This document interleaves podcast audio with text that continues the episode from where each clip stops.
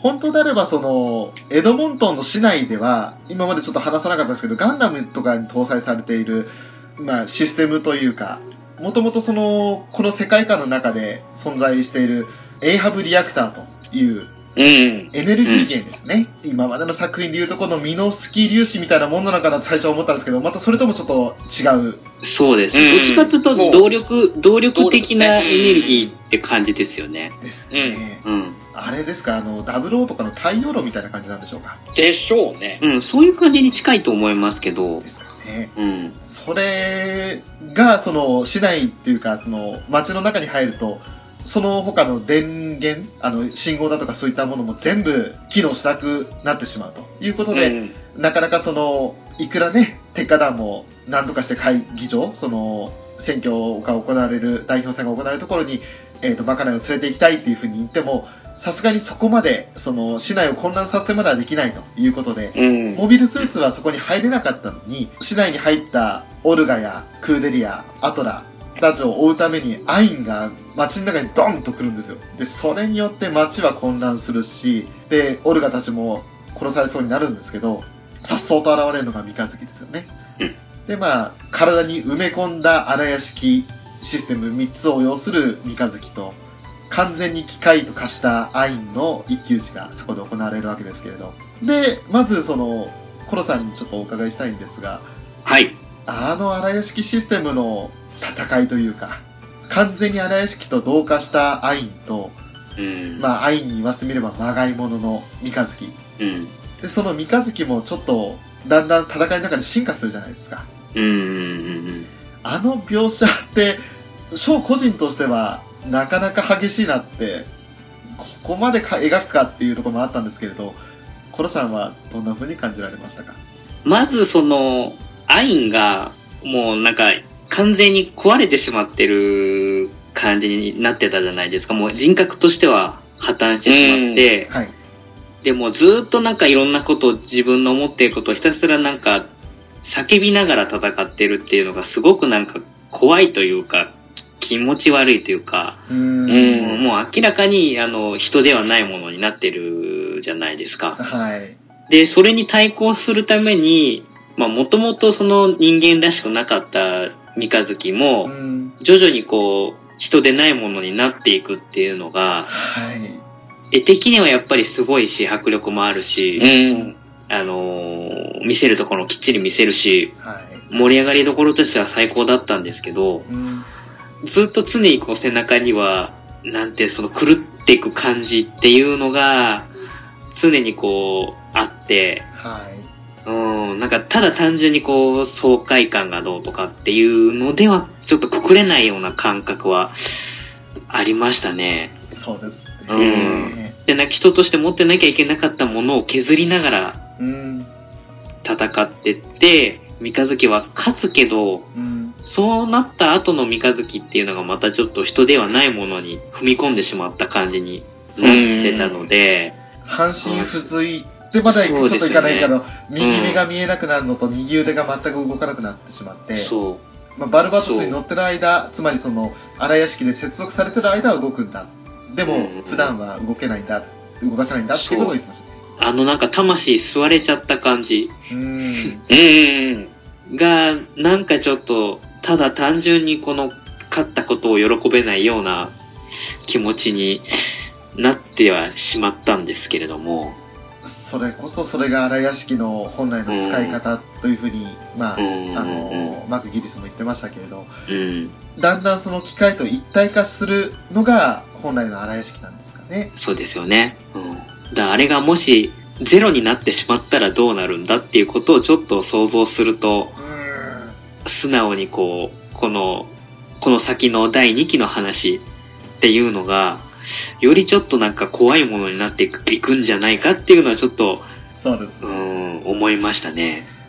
少なくともアインのように狂う可能性があるわけですよね。うん、うん。そうですよね。ねえブラッキングさんはどうですか？いやーもう、コロさんがおっしゃる通りの内容ですかね。あの、まあ、アインもやっぱりその、モビルスーツと一つになってる、なんか、もう理性のタガが外れたような感じになるじゃないですか。う。ん。どんどんどんどんこうもう、歪んだ方に答えがどんどんどんどん導かれて、はい。うん。なるほど。最初はこう、クランク2が乗ってたグレイズを回収して、はい。うん。流星号とかいう、流星号。あの、とんでもない機体に、クランク2の機体をこんな姿に仕上がってってなって。うんその、その気持ちはすごいわかります。で、もう、その、まあ、三日月戦う前にもう、叩き、叩き壊せ。そこはまだちょっとわかるんですよ。わかるわかそうる。だよな、確かに。ずーっともう、認識番号でずーっとクランク2の機体を奪いやがって。まあそこでこう、ある意味一つこう、まあ願いが叶うわけじゃないですけど、まあちょっと、ちょっとある程度恨みは晴らせたのかなとは思ったんですけど、はい。その後もやっぱりその、やっぱ歪んだ感情が止まらなくて、はい。で、もうその、市内に入っていって、その都市機能を麻痺させ、うーん。お構いなしでこう、クーデリアを殺そうとするアイン。なんでしょうね。ほら、あの、マクギースも、彼を英雄にするために、っていうめお題もこうちょっと言ってたじゃないですか。最初はそうですよねこ。の戦いで、彼は英雄視されるだろうって。うん。でも実際にその場に立った時に、その三日月とアインが戦ってる裏で、実はマクギリスとうん。ガイリョウが戦っていたんですけれど、うんそこで本当のマクギリスの気持ちというのをガイリョウに言った時に、ガイリョウが愕然とするわけですが、うん。英雄として見られる反面、その場にはアインの姿をイフの目で見る者もいると。うん。うん。だから、あの、英雄と、この、なんだろう、殺人鬼は紙一重っていうふうになんか昔から言われるとは思うんですけど、その時代時代によって、ね、あの、撃墜王はただの殺人鬼だみたいな感じになるわけですよね。うん。うん。うん。だからこう、なんかこう、一言でこう、単純に良かったなでは済まないじゃないですか。はい。心にまとわりつくものを残す。なんかもう本当に後味の悪い。うん。まあ、どう、どうなっても多分後味悪い結果は変わりないと思うんですけど。そうですね。うん。面白くないわけじゃないのう。に、うんん。面白いのに、もやもやするんですよね。なんかこう、本当に、単純にもう、両手叩いて拍手して称賛するのはちょっと違うのかなと思うんですよ。うん。戦争の悲惨さがもうこれでもかっていうぐらいふんだんに詰め込まれてるんで、ただただ虚しいんですよ。だからこう、なんか本当にこれから2期秋にやりますけど、そこでどう、ななんかもうどう考えても、はい。報われた終わり方は絶対しないと思うんですよ。そうですね。今のところ、その、ハッピーエンド的な終わり方が全く見えないんで、見えないですね。なんかどっちもどっちでなんか滅ん、滅んでっちゃうのかなって、テイワズも、ギャラルホルンも、鉄火団もダメになっていくような道しか見えないんですよね。そうなんですよね。ちょっとね、なんともこう、面白いんだろうけど、ハッピーじゃないなっていう感じはうんありますね。か、絶対なんかこう、なんか考えさせるものは残ると思うんですよ。うんうんうんうん。わかります。うん。うん。まあそんな非常にこう、やりきれない思いを抱えながら、その地球へのね、あの、クーデリアの送り届けというのは、任務は無事に完了するわけですけれども。うん。でそれで結局、その、鉄火団の面々は火星に帰ろうということで、第1期は終わったわけですね。はい。はい。はい。えーきまあ、かなりかいつまんで話しましたので、重要なシーンとかね、あの、ここは語っておかなきゃいけないだろうってシーンはかなり飛ばしてるんですけれど、はい。一応ストーリーの流れ、あらすじとしてはそんな感じだったということになります。はいはい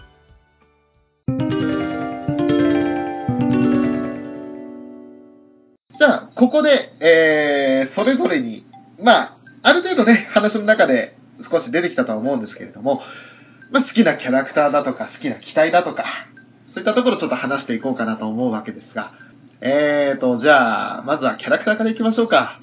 裏キングさん、この作品の中で、特にこのキャラクター好きだったなっていうキャラいましたか？あのね、正直ね、結構好きなキャラいっぱいいるんですよ。うん。これで結構悩んだんですけど、あ、もちろん一番じゃなくてもいいですよ。あの、これ、こいつもこいつもでもいいですよ。あえてあげるとするならば、はいシノくんですかね。おー、さっき言ってた流星号の。はい。まあでもほら、あの、まあちょっとなんかこう、重苦しい、ストーリーはこう、ちょっと重苦しい内容ではありますけど、はい。シノくん自体はこう、なんか、鉄火団のムードメーカー的な感じじゃないですか。そうですね。うん。楽天家で。で結構女好きなところもあって、そうですね。ねえ、ハンマーヘッド行きたい、ハンマーヘッド行きたいって言ってないですか。秋ひ秋広武子モビルスーツの指導されて羨ましいみたいな。あるじゃないですか。で、結構ね、考え方も割と楽天家でこう、もう、勢いでどうにかしちゃう。あまりこう考えずに、勢いで行っちゃえばどうとでもなるだろうみたいな感じうん。なんですけど、でもこう、年下の子らの面倒見がいいじゃないですか。そうう言っても非常に面倒見いいですよね。いいお兄さんをやってるじゃないですか。うん。うん。で、こう仲間に従って。で、あの、お葬式の話もありましたけど、やっぱりその仲間の死に対しては結構、もう、あ悲しみは前面に出してないですか。はい。うん。出してまこす。う、なんだろう、感情をもう素直に表に出すような感じの。三日月と超正反対ですよね。そうですね、もう、感情の塊って言ってもいいぐらいかな、しのくんは。はい。なるほどね。そんな点からじゃあ、シノが。そうなんですよ。で、こう、CGS 時代も、はい。意外とこう、モビルワーカーの、うんうん。こう、招待で、こう、割と招待長的なこともするじゃないですか。そうですね。うん。してますね。で、割とそういう指揮、指揮能力もあって、うんうん。で、鉄火団でもこう、ブルワーズの船に乗る時も白星戦の先頭に立って指揮取ってはい。戦ってたりするじゃないですか。う。うんん。能力、能力的には割とこう、指揮能力もあったり、こう、仲間に慕われるところもあったり、まあ、オルガほどではないですけど、うんそう。ですね。何でもそつなくこなすっていうところうがん、ありました。戦闘隊長的なうんうん。位置なのかな、こう、前、前線でやっていくような。そうですね。うん。うん。で、こう、あの、秋広がグシオンに乗り換えて、あい空いたグレイズも自分がこう仲間を守るために使いたいって言って、まあちょっとあの、流星群のカラーリングはどうかと思いましたけど、あのカラーリング、あのセンスは、ちょっと、どうかと思うんですけど。結果的にもう本当に、アインの復讐の的になっちゃう。んですから、まあ、致し方がない、あのデザインだと。あれはまあしょうがないと思うんですけど、でもまあそういう、なんだろうね、こう、中でもこう、やっぱり割とこう、感情とかそういうのを表に出す方のキャラが、まあ、あんまりいないじゃないですか、そこまで。うんそうですね。中でこう、前面に出してくれてるんで、僕はこう、なんか感情移入がしやすかったんですね。シノの立ち位置的が。ねじゃあもう本当にあの最後、まあ愛にぶっ潰された時に、うん。俺これしもしかしたら死の死んだんじゃねえかなと思ったんですけど、生きててよかったですよね。まあ確かに、あそこでシノも死んじゃうと本当に、うん、鉄火団的にはちょっとマイナスになっちゃうのがかなり大きかったんでう、ーん。いてくれてよかったなと思うんですよ。うん。ねいや、ショーが選ぶキャラクターで言うと、俺はやっぱりあの、オルガですね。ああ。はいはいはい。ちょっとあらすじを追った中ではなかなか出てこなかったんですけれども、はい。まあ、あの、テカラの団長、まあ、オルガが最初からその、まあ、CGS 時代の大人たちを排除するところもそうでしたけど、なかなかその、やること過激だなって思いながら、でも、すごくその、筋を通すっていう意味合いで、なかなかにその度量があるじゃないですか。うんうん。仲間たちというか、まあ、家族っていう風に表現する団員のみんなを守るためには、ね、あの、何も辞さないというか、最終的には、お前らの死に場所は俺が作るっていうぐらい、本当にあのみんなのことを考えて行動する。でも、本当の心では死に場所を決めるというのじゃなくて、目的を達成したらみんな死んでも生き残れと。うんうん。うん。俺、あの、なんだ、その心の、すごく温かさというか、すごく自分のことを、心を押し殺してみんなに指示を出してたんだろうなっていうオルガの葛藤そういうところを見て、すごく、オルガっていう存在がいいなって思ったんですよ。うんうんうんうんそうですよね。基本、三日月がうん。一切こう、苦悩しないじゃないですか。はい。うん。うん。で、その分オルガが、なんだかんだで悩んだりとか、うん。してるシーンっていうのはやっぱ物語の部分部分であったので、そうん、やっぱりその、成長していく部分っていうのは、オルガが担ってた、役割としては担ってた、話としても担ってたような気はするんですけども、うん。うん。またその三日月からのプレッシャーを非常に重く感じてますよね。うん。あいつが次はどうすればいいって訴えてくるのがたまに怖くなるって。うんうんうんうんだからその寄せられる期待が非常に強すぎる分、何とかして応えなきゃいけないっていうことで、周りが見えなくなったりすることもたまにあったんですけれど、うん。うん。それだけその三日月のことを誰よりも信頼してるっていうところでもあるんだと思うんですが、まあなかなかにあの、難しい役どころだったのかなっていう、そのオルガというその、団長という立場も含めて、だから非常にあの板挟みになって苦しかったんだろうなとは思いますね。うん。翔さん的にあの、オルガの前髪はどうですか？ああ、前髪ですか？あのー、前髪よりもどちらかというと、あの、右目だけ片目つむる方がちょっと、なんかあの、こいつ、なんだろう、ナルシーかなとかって思いながら。そう結構ね、あれネタにされてましたけど、うん。うん。ただ、その、ツイッターの誰か、ちょっとフォロワーさんのコメントで、はい。オルガのあの前髪は、うん実はその、他のよくガンダムで出てくるマスクキャラいるじゃないですか。はい。はいはああの、実は役割をしてて。で、何かこう表情を見せるときに、たまにその前髪が顔を隠して、はい。表情をこう覆い隠すような多岐になるし、あの、絵の感じっていうのが結構要所要所にあって、はい。うんうん。あ、それはそう言われるとなんか、オルガのその、仮面に隠して、感情を仮面に隠して何か言わなきゃいけない時とかっていうのをうまくその前髪を 使って表現してるのも一理あるのかなと思ったりはしたんですよね。なるほど。うん、まあ不自然なぐらいあの、ブーメラン状の前髪ではありますけど、うん。そうですね。うん、確かにそういう構図もあったんでう、んうん。うん、言われると、ああ、なるほどっていうのは、あそういうのはつぶやきで見たことはありますけど、あじゃあ、モンタークとかいう露骨な仮面男が出てくるまではそういう感じも。うーん。ね。あったん。で、確かにまあ、オルが、一番多分この話の中で悩ん。でうん。苦悩したキャラだなと思いますよね。そうですね。うん。じゃあ、コロさん。が選ぶキャラクターなん。ですが。えっ、とですね、ちょっとこれね、悩んでて、はい。っていうのも、この話全体が、どのキャラも結構感情移入がしづらいうん。キャラがうん。あったんで、はい。えーなんかね、そういう感情を入れてみるっていうキャラでいくと難しいんですけど、えただ僕その立ち位置的なところで好きだったのが、はいあの、おやすさん。ーああ、雪の城さあー雪の城のおやすさんん。。はい。なるほど。あの人の立ち位置っていうのが、すごくいい感じで、その、さっきの一番最後のそのオルガが、はい。死んでも生き残れって言ったのを、本当にあいつが言いたかった命令はこれなんだよっていうのを、おやすさんが言うじゃないですか。はい。あのセリフに全部こもってると思うんですけど、ね。そう、ビスケットと喧嘩した時もさりげなくこう、その話の中で気にかけて、うん。そんな器用じゃないけど、それとなくその話をしてみろよっていうようなことをしてたのもおやすさんだし、うはい。ん。なんかね、その、一番、なんて言えばいいのかな、その、すぐそばで見てるんだけど、はい。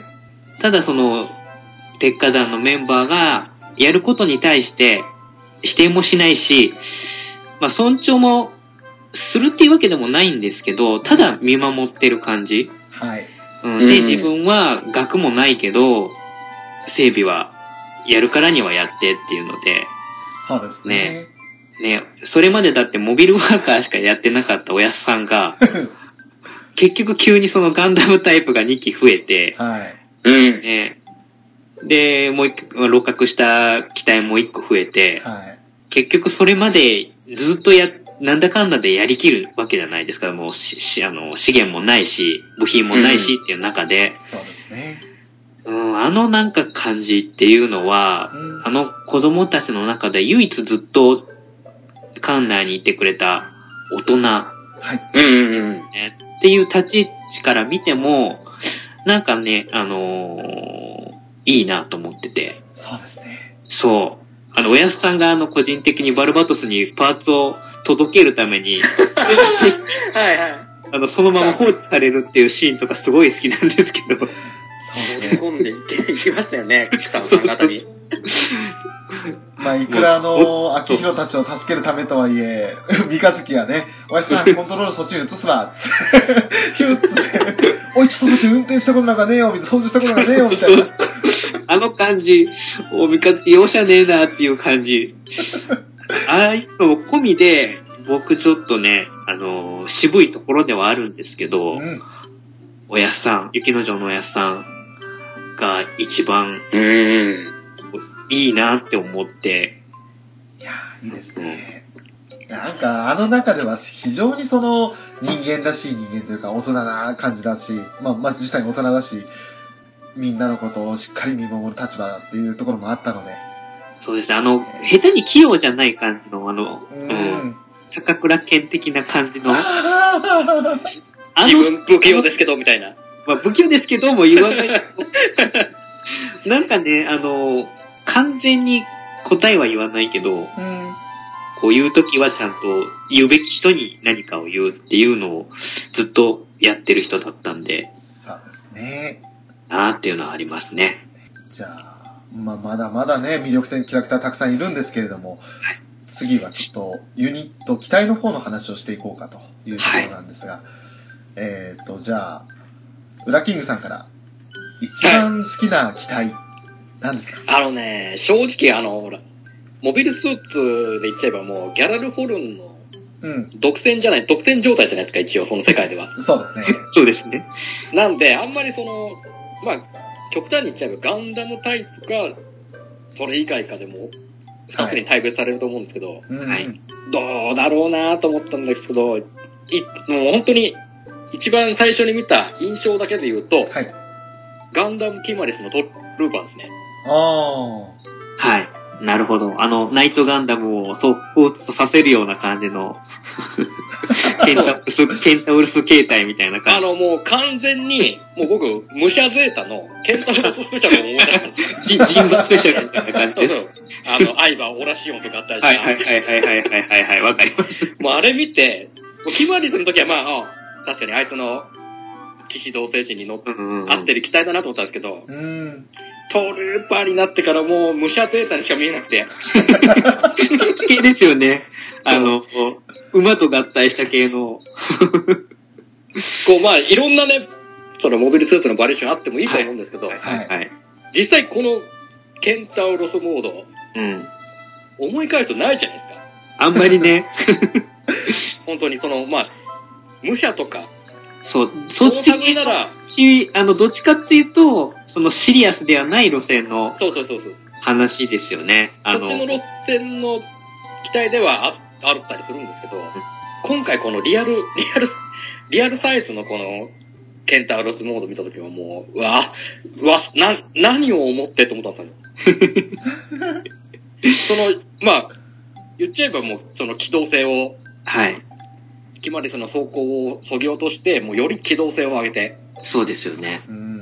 っていう意味合いで、まああれも多分、まあ一応宇宙空間でも成立するのか、するんですかね。地上ならなんとなくわかるんですよ。うんうんうんうんうん。4速、4, 四速歩行で。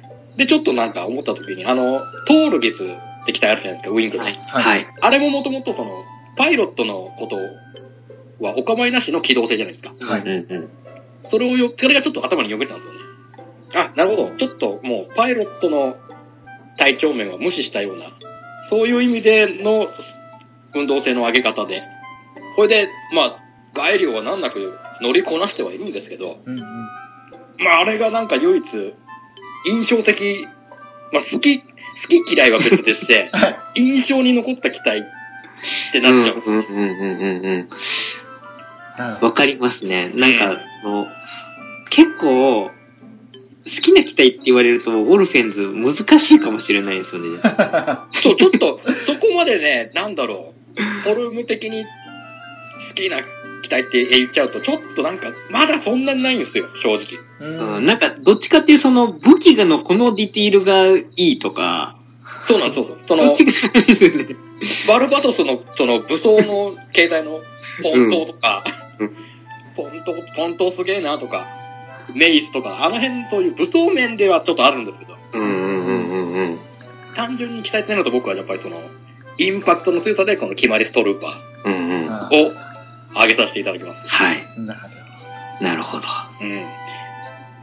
じゃあ、でね、こう、最終的に、あの、マクギリスとやった時に大破するじゃないですか。大丈夫しまはい。ちょっと、ちょっと、個人的な意見ですけど、ちょっと大破してはしてほしくなかったな。あの、マクギリスの機体もどこまですごいのかっていうのが、まだそんなに、す。ねすごいねなんかね、結果的にはすごいんだと思うんですけど、うん。あまり語られてないですよね。あの、まあ、名前調べてたらグリムゲルデっていうらしいんですけれど、うん。その名前すら言われてなかったですよね。まだその、へ、その凄さの片鱗も見せずに、こう、マクギリス、うん。使いこなして、こう、キマリスをぶっ飛ばすんですが、ね圧倒してましたもんね。圧倒してたんで、うん。ちょっと、まだ使ってほしいなと思って、やっぱり、薬剤線を白く貼ってきたガンダムタイプの機体なんで、はい。また出てくれたらいいなとは思うんですけど、どうかな、難しいかな？なんか、は72機とかなんかいましたもんね、ガンダム自体がね。うん。確か。で、その中でまだ、まあ、3タイプですか？えー、バルバトスとうんルシオンとキマリスしか出てないわけですから、単純にあと69あるんじゃないかって話ですけれど。でも、現行使えるのは多分20何機ぐらいですよね。今の時代でっていうふ。うにどっかで言ってましたっけ？うん。なんか書いてあったのを見た気がするんですよ。あ薬剤戦では70、72機作られはしたんですけど、ー。うん。のらしいし。あ、そうですね。26機300年後の世界には存在してるんですね。うん。あ、なるほど。今調べ直しました。なるほど。なんかあれですよね、オルフェンズの外伝みたいなのが、はい。なんかあって、まそれそこで一機何かガンダムタイプのが、あ、なんかありましたね。ガンダムアスタロトとかいうのが確か出てたような気がするんですけど、なんかそれはプラモ化されるみたいな話が出てて、そうだ。なんかちょっと GP シリーズっぽいフォルムだった気がします。片手だけちょっと、あの、でかいんですよね。うん。うん。あと武器も特徴的でしたね。なんかあの、折りたたみ式チェーンソーみたいな。チェーンソーとはちょっと違う。ソードになるのかな、一応。なんかその、なんとかナイフ、なんとかナイフ、なんかギザギザうん。の、なんかノコギリ状のついたようなあ大型ナイフみたいな感じだった気がするんですけど、ああれは回転ははしないんですかね。ただギザギザついてるだけなんですかね。ね。多分。うん。なんかカカッターナイフ的な感じのデザインだったような気がするんですけど、ううん。それも含めて26機存在がある中での、じゃあ一応4機はもう語られている状態なんですね。そうですね。続いて、ショーが選ぶ機体なんですけど、もう何に変えてもグッションリベイクです。ああ、そっちか。はい、ショーは大好きです、このグッションリベイク。あのー僕ね、はい正直ね、リベイクよりはバッチの、リベイク前の方が好きなんですよ。あの、僕も、ま、まるそっち。派です。ああ、そうですか。あのーただまあ、リベイクも、乗る人が違えばまた印象変わったのかなと思うんですけど、あ秋どう広ダメですだかって、遠距離とか器用にこなせるタイプじゃないじゃないですか、秋広。ええ完全にあの、マッチョマンです。もうインファイトですよね。そう。なのになんか長距離スナイパーライフルみたいなのを持たされてたのが、ちょっとなんか、納得いかないんですけど。ああ、うん。なるほど。それは確かに、ただ俺あの、ロングレンジライフル、あの、スナイパーライフル自体が俺好きなんで、はい。俺あの、あーなるほどはい。あの、まかないの島で、その、かなり遠くから艦砲射撃するじゃないですか。はい。あ。うん。それをやった時に、あ、艦砲射撃って言わないな、か対対艦射撃をするじゃないですか。それをした時に、あの、一回外して、で、その後、簡単に荒屋敷の力を借りて、微調整して、で、相手に当てるっていうやり方をした時の、秋広もかっこよかったんですけれど、あと、それ以上に好きだったのが、あの、サブアームですよ。背中、背中のとこがサブアームにななったんでしたっけ、確か。そうです、あの、ブースターポットを背中に積んでるんですけど、うんそこからうん。腕が、隠し腕が、ビョーンと出てくるんですよ。で、それがね、あの、相手のグレイズと競ってる時に、もともとある2本の腕で相手の行動を抑えつつ、サブアームで敵を叩き切るっていう、そのシーンがあったんですけど、もう、おお、これはって、一瞬その隠し腕って言った瞬間にジオを思い出してしまったんですが、で出てくるとちげえなとかって思いながら。あれ、リアスカとか出てきてるはずだから、違う、背中出せなかなと思って思って。でも、そのシーン、サザンも好きでしたし、あと、何よりも大好きになったのは、あの、一番最後の、エドモントンの郊外で、グシオンリベイク一体で、なんか、何百機クラスの敵のモビルスーツを全部なぎ倒して、で、多少怪我をしてるものの、秋広は生き残ってるんですよ。ああの、武蔵号弁慶的な感じですよね。ええ あの、一瞬しか映らなかったんですけど、あのシーンを見た瞬間にグシオンリベイクすげえなって思って、秋広もすげえなと思ったんですけど、それ以上にもなんかもかっこよかったですね。あとは、いざその力を発揮するときに、あの、なんだろう、フレーム、そのメインカメラのところの部分が、シャキッとあの、ゴーグル上がるじゃないですか。はい。うんあれも好きなんですよ。ああ、なるほど。だからもう好きなところ多すぎて、もう絶対グシオンリベイクなんですよね。うん、僕、個人的にグシオンリベイクの好きなところは、はい。武装で、はい。うーんと、ハルバード上の、確かグシオンリベイクのハルバード、オノンとちょっと槍の中間みたいな、大型の、あの兵格闘武器があるのと、はい。あと、シールド。はい。うん。リアのスカートが外しで、シールドに確かなったと思うんですけど、はい。あの感じが、ちょっと、銀、あの、武装としてはやっぱり、マルシールドが僕、好きなんですよ。うんあのー、各、歴代のモビルスーツで言うと、割とこう、連邦のガンダムタイプのカクカクしたシールドよりは、うん。本当にギャンが持ってるやつとか、パラサーテネが持ってるような、どっちかっていうと、丸、丸タイプのシールドの系譜はい。が好きなので、なるあーその形状としても割と丸い感じの。で、それがリアスカートにつくっていうのがいいんですよねうん。リベイクは。わかります。確かに、縦も良かった。なんか縦という概念が結構少ない作品だったじゃないですか。そうなんですよ。うん。ちょうどその縦縦になるパーツが、あのーそのリベイクになる前のグシオンの背中にその縦になりそうな似たような形状のパーツがついてて、はい。で、多分それをこう流用して縦にしたんだなっていうのがわかる形がまた良くて、あう。うんんその辺の、まあ、どうやったらここからここに回収するんだっていうような形の変わりようではあったんで。よく見ると、その、元のグ,、えっとグシオンのパーツもちゃんと形として残ってて、はい。うん。そこは割とこう、グシオンリベイクとのポイントとしては僕も好きなところではある。うんうんうん。なるうんほど。ショーとしてはそんな感じで、グシオンリベイク。まあ正直あの、さっきの、ね、あの、マクギリスの機体とやや迷ったんですけど、でも総合的に考えたらこれですねっていうところですね。うん。じゃあ最後、コロさんが選ぶ機体。はい。はい。あのね、正直僕、モビルワーカーって言いたいんですけどあわかります、それ。ただ、ちょっとね、あのーそれだとちょっとずるい回答かなと思ったんで、おいえいえいえ。まあ、あえてモビルスーツの中から選ぶとしたら、はい。えーっとですね、僕はやっぱり量産機好きなんですけど、うん。うん。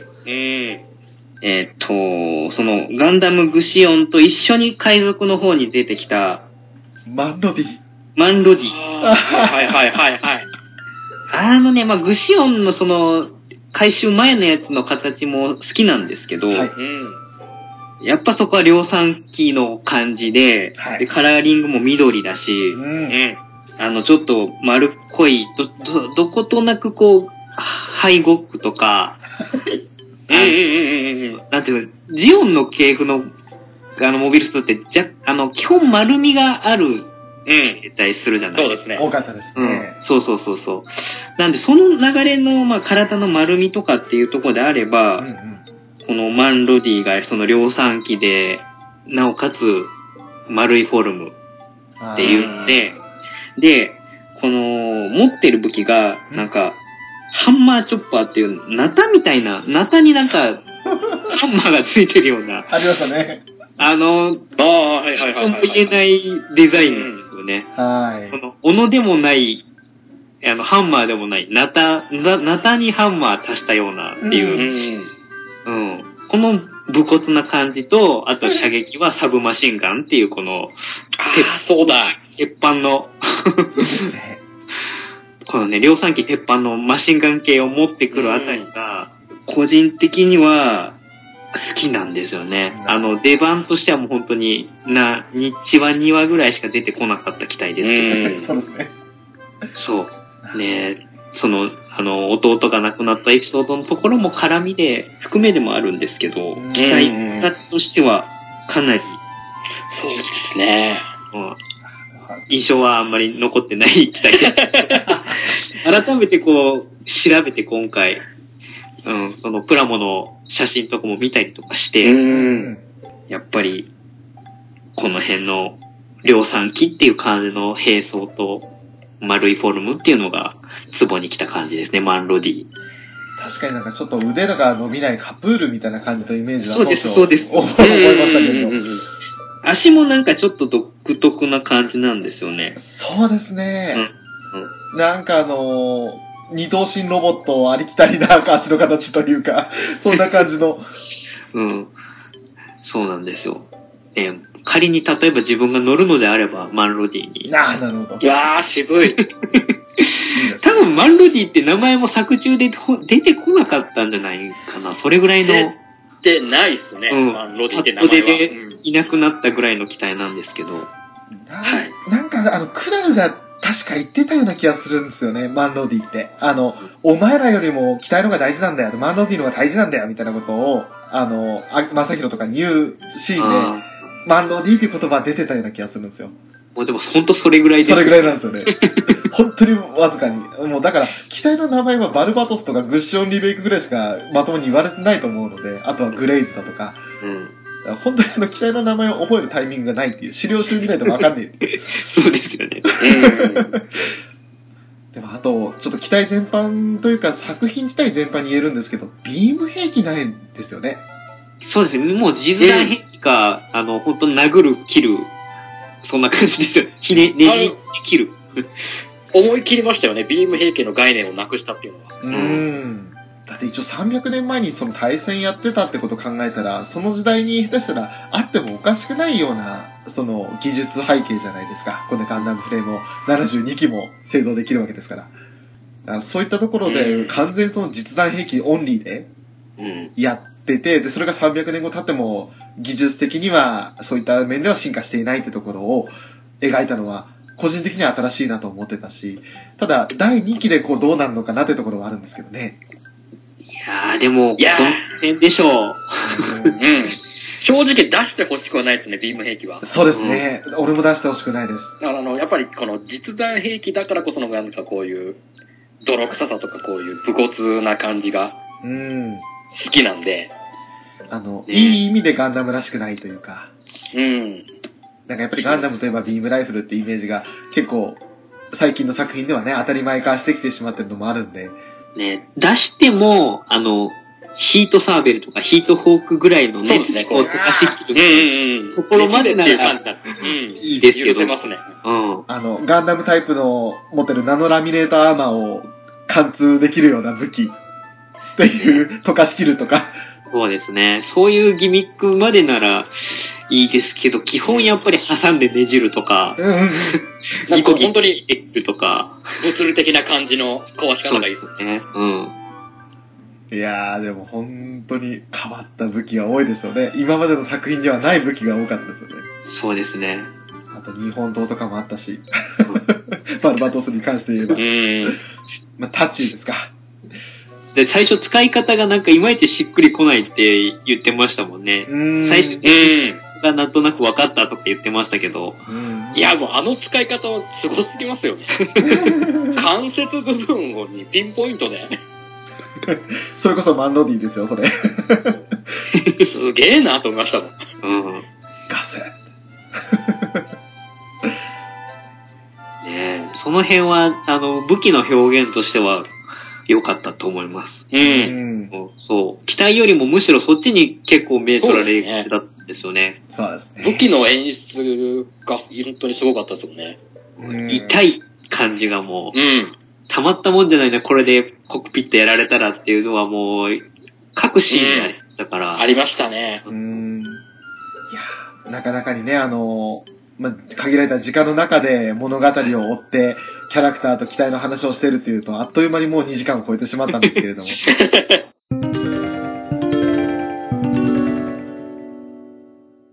あの、僕一番最初見てる中で、はいこれ相当人が死ぬんじゃないかと思ったんですよ。うんうんうんでも意外と最後のところでみんな最終決戦の後でも生きてる描写が出てたんで、はいメインどころは結局、うーん、ビスケットさんとフミタンうん。うん。うん。かな？あとは意外と死死ぬと思ったけど生きてるっていうパターンが多かったんで、そうですね。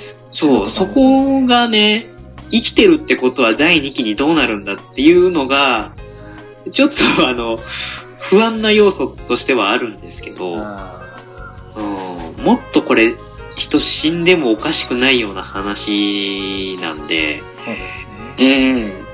命の糧は戦場にあるとかっていうキャッチコピーもありましたけれど。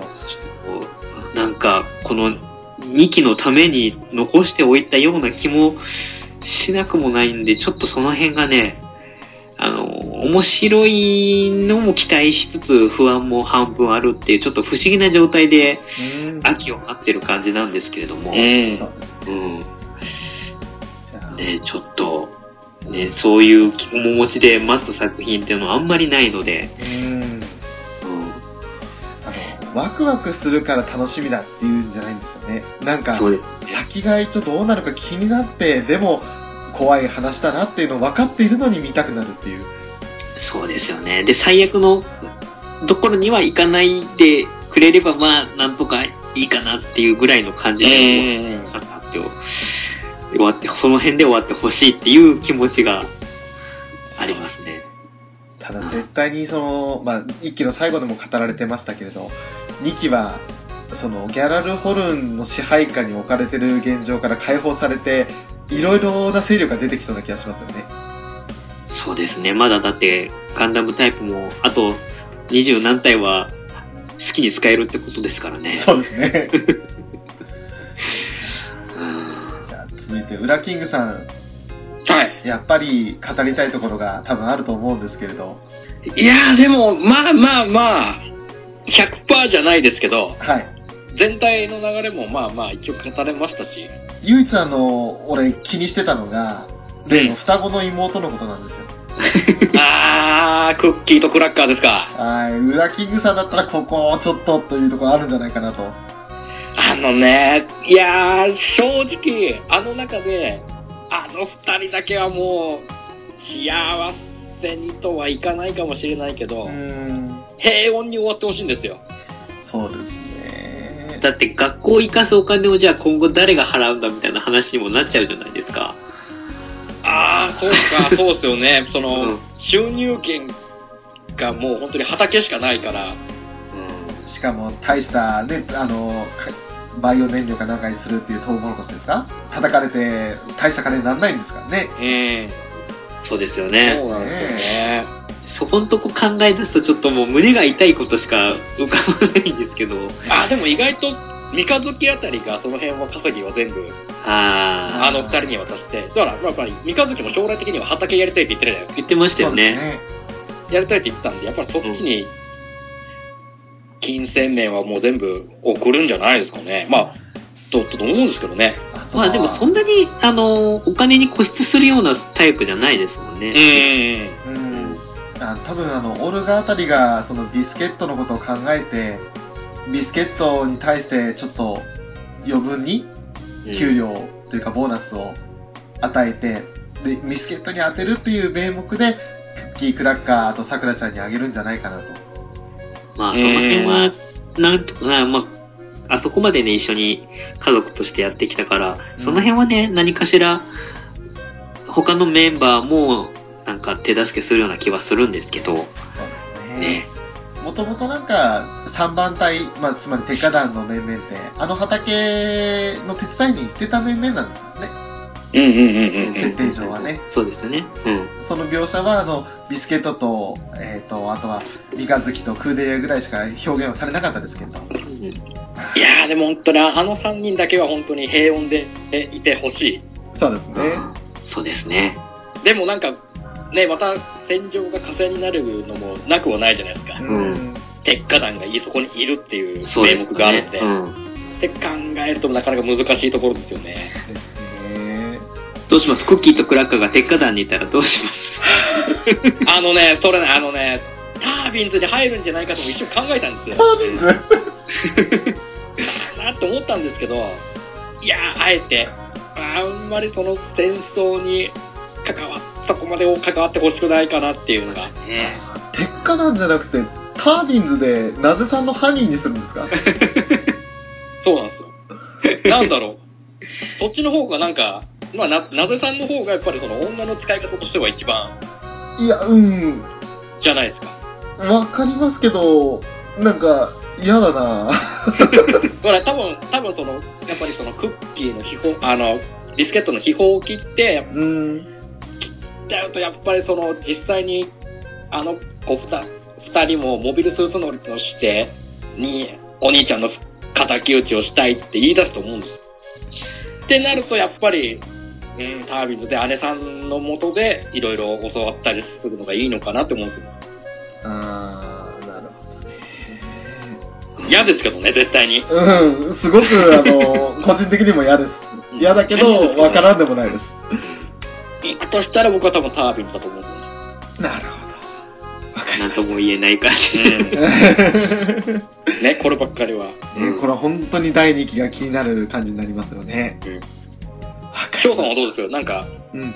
まだこれ言いたい、これ言わせてくれとかあります？いやー、そうですね。まあ、あの、クーデリアが、その非常に変わったってところも、その本編的にはあるんですけれど、あの、俺個人的にその、ラジオを聞いてたんですよ。鉄血のオルフェンス。ああ、はい。ん。はい。あのーそっちの方で、司会者っていうか、パーソナリティが三日月とクーデリアなんですよね。うんそうですよね。声優さんがやるってことです。で、あの、どう考えても三日月とクーデリアじゃない二人が ラジオやってるもんだから、結構俺笑って聞いてたんですよ、あのラジオ。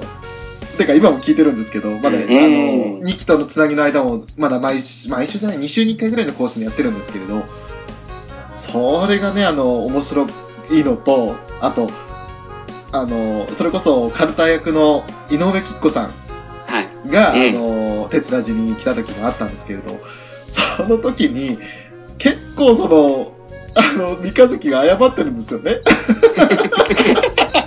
本当にすいませんでした、みたいな感じで。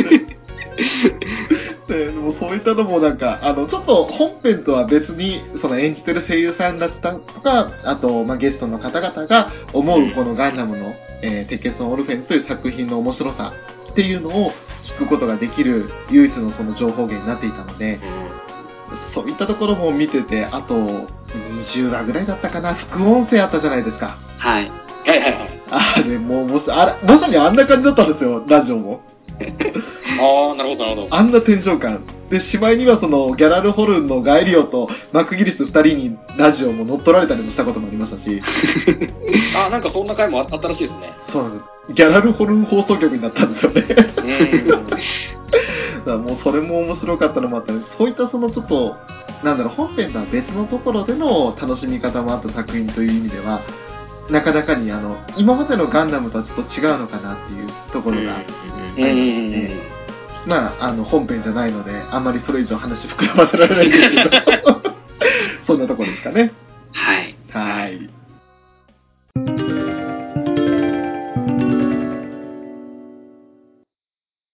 えーということで、長丁場の鉄血のオールフェンズの回でございましたが、い最近ね、ちょっとあの、前後編的な、あのー編集の仕方をすることが多くなってきてしまいましたけれども、それだけね、あのー語り尽くせない作品群ということにはなってきているわけですが、え今回あの、0080、そして0083回に引き続き、コロさん、えー参加していただきましたけれども、いかがでしたでしょうか？はい。やっぱりね、大人数で話しすると、はい。止まらないですね、話がね。そうですね。しかもツークールの作品なんで、はい。やっぱり語りきれない、2時間超えて語りきれない感じは仕方ないですけど、うん。まあでも、話する、話できるっていうのはすごい、ね、あの、ありがたいし嬉しいので、で今回も過去参加させていただいて、はい。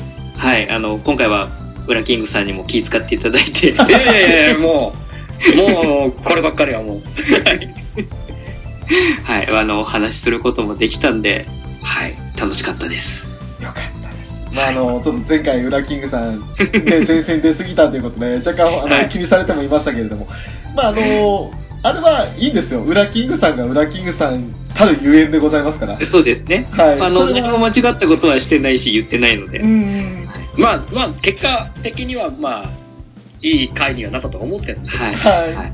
ちょっとあまりに度が過ぎるとそろそろ言われても、ね、リスナーさんになんかね、お前出過ぎだよって言われてもちょっと否めない部分があるんで。うんまあ、確かにね、まあまあねゲストとしてコロさんをお呼びした中では、ちょっと、うん、出過ぎだっていう意見も確かにあったのはあったんですけれど、ただ、それでも、これは仕方ない裏キングですからっていうところですから。そうですその辺はもうしっかりもう、次に、次に、次にどんどん活かしていくんで、その反省点は。その反省が早速生かされたきっと今回になったとは思うんですけれども あ、りがとうございます。ね、裏キングさんはいかがでしたか？いや、僕もな、そんなね、なんだかんだ言いながらも結構言いたいこと言えたんで、うんうん。もちろんまだまだもう、ね、一話一話切り取っていけばもっともっと話せはするんですけど、そうですね。いや、これはこれでやっぱりこうね、次の秋の2期を心待ちにできるいい回になったんじゃないかなと思ってますんで。はい。やはりこの、もともと12時間半ある25話の作品を2時間ちょっとで語るっていうのはまず無理なわけで、うん。サクサクっと言って、で、自分たちの感想も言って、でやっぱりこれで、あ、やっぱり2期始まる前に一気に見直そうっていうふうに思ってもらえれば、それが我々としては一番ですからね。はい。ね。うん。我々は制作者でもなければただの一般ファンですから。好きなだけですからね。え好きなだけです。好きな奴らが好き勝手に話してる番組でございますんで、えーその辺はもう、まあ、お前らとは意見違うよっていう人も当然出てくると思いますし、えーこのあのアニメカフェを聞いてもらって、そんで興味を持ち直して、ね見てない人は見ていただければ嬉しいし、見た人でも2期に備えて見直していただければ最高だと。はい。はい。それではですね、最後に、コロさん、ぜひはいご自身の番組の宣伝をしていってください。はい、ありがとうございます。えー、親バカゲームミュージアムという、えーゲームと子育てと、まあ、その他、いろいろ、えーノンジャンルでお話ししたいことを、えー一人で、一人語りで喋ってる番組になります。で、えっ、と、今、第9回まで配信しているんですけれども、えー、多分もうすぐ第10回の配信も今編集中なので、えー、近々配信。この回が配信される頃には多分第10回も配信されてると思いますので、えー聞いていただいて、メッセージなんかを寄せていただけると、えー喜びますので、えーぜひぜひ、アニメカフェともどもよろしくお願いします。よろしくお願いいたします。よろしくお願いします。はい。それでは本日は、えーそんな親バカゲームミュージアムのコロさんをお迎えして、ガンダム鉄血のオルフェンズの回をお送りいたしました。えーアニメカフェのショート、ウラキングと、親バカゲームミュージアム、えーミュージアム館長のコロでした。どうもありがとうございました。ありがとうございました。ありがとうございました。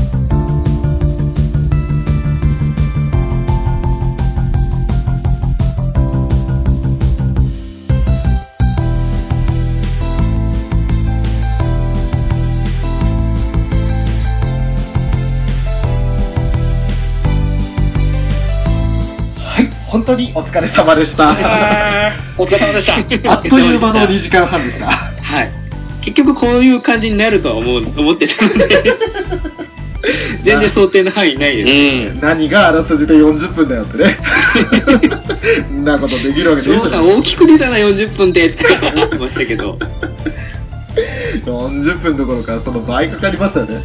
80分かかって、やっと終わって、甘くってキャラと機体の話してやんのっていう。一応この話するきっかけでいろいろこう調べたりとかしたので、はい。いい具合にこう、振り返りができて、うーんうん。ね、良かったですよ。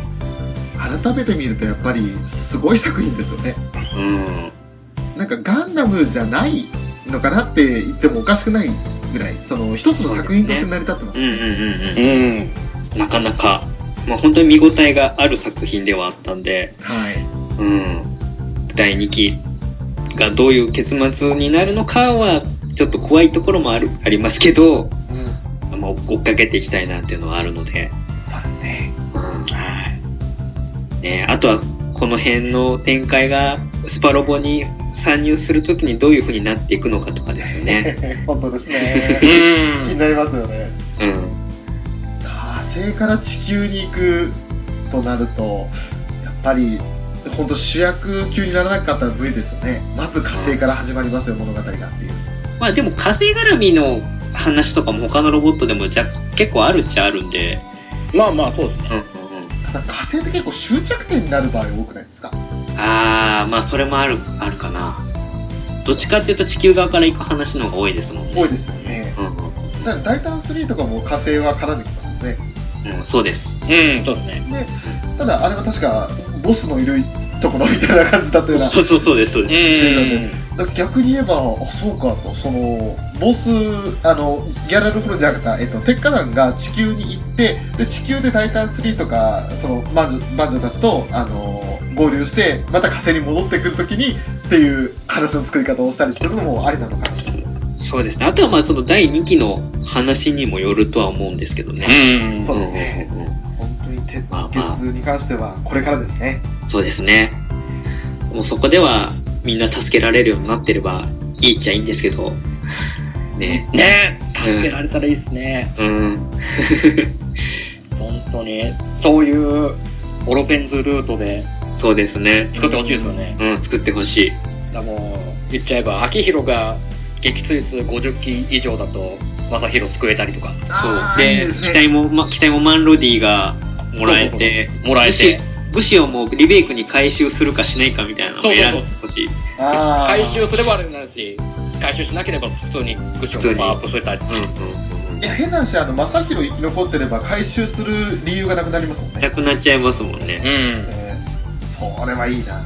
あるいは回収回収10人あ選べるれは、どうせアストナージがリベイクするかしないか優秀だな わかんないですよ。パープルトンさんが絡んでくるかもしれないですよ。あのガンダムじゃないのって。あの子、あの子ダメですよ。あの子ダメなんだ。もういいですよ。申し訳ない。絶対もうなんか、嫌なことしか言わないか。起こしてない。言わないですね。自分以外、自分が関わったガンダム以外興味ないでいいです。もしシードでそのアストレイとか絡んでくるんであれば、あの、ローギュールとかもちょっといじってほしいなって感じしますよね。うん。あこれも、これもガンダムなのかみたいな感じで、マンロディじゃなくて、あの、グシオのことをいじり倒すみたいな。なんかそういうあのメカニックで、ちょっと、個性の強いメカニックたちをどんどん集めてほしいなと。ね結構、癖のある開発者たちがいっぱいいるから、うん。ね、想像するとその辺は、ねあ。面白いですね。ねだってあの、テイマズの技術者ですら、あの、雪之丞さんを唖然とさせるキャラクターだったじゃないですか そう。そううん。結構、あのガンダムフレームがみたいな。マットな感じしましたよね。予算無制限でいじれるなんてこんな嬉しいことはないみたいな。いうことをキャラクター言ったんで、あんな感じのキャラクターでね、メカニック他にいればいいんですけど、なんかパッと思いつく中でちょっと見当たらないっていうか思いつかないですよね。そんな他のね、ロボット作品とかで来てくれれば意外といいかもしれないですけどね。ね。なかなかマッドサイエンティストな、ねその、整備士にいじられて面白い機体になったら面白いいいですけどね。そんな夢も広がる。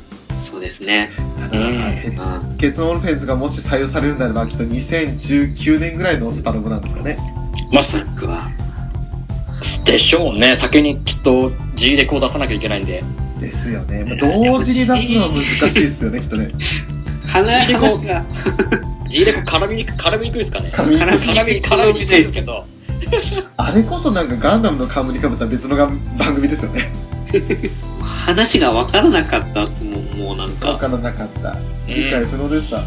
まあ、ちょっと強すぎましたね、富の、富の、富の語録が。ええ